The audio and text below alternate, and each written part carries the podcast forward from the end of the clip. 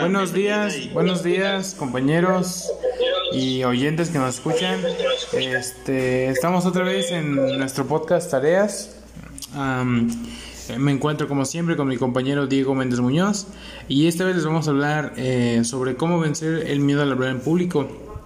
Eh, cuando un orador tiene que transmitir un discurso, su cerebro juega un papel importante en su motivación personal. Una actitud mental positiva hará que el orador exponga su tema con convicción y superará su miedo y su timidez. aquí algunos tips para superar el miedo. A ver, mi compañero Diego, ¿qué, ¿qué tienes que opinar sobre esto? Yo creo que un tip muy importante es relajarse y respirar profundamente y manteniendo los ojos cerrados. Así puedes pues concentrarte a la hora de hablar. Ok, otro tip podría ser repetir mentalmente y al compás la respiración la acción que se desea realizar. Sí, es un tip muy importante.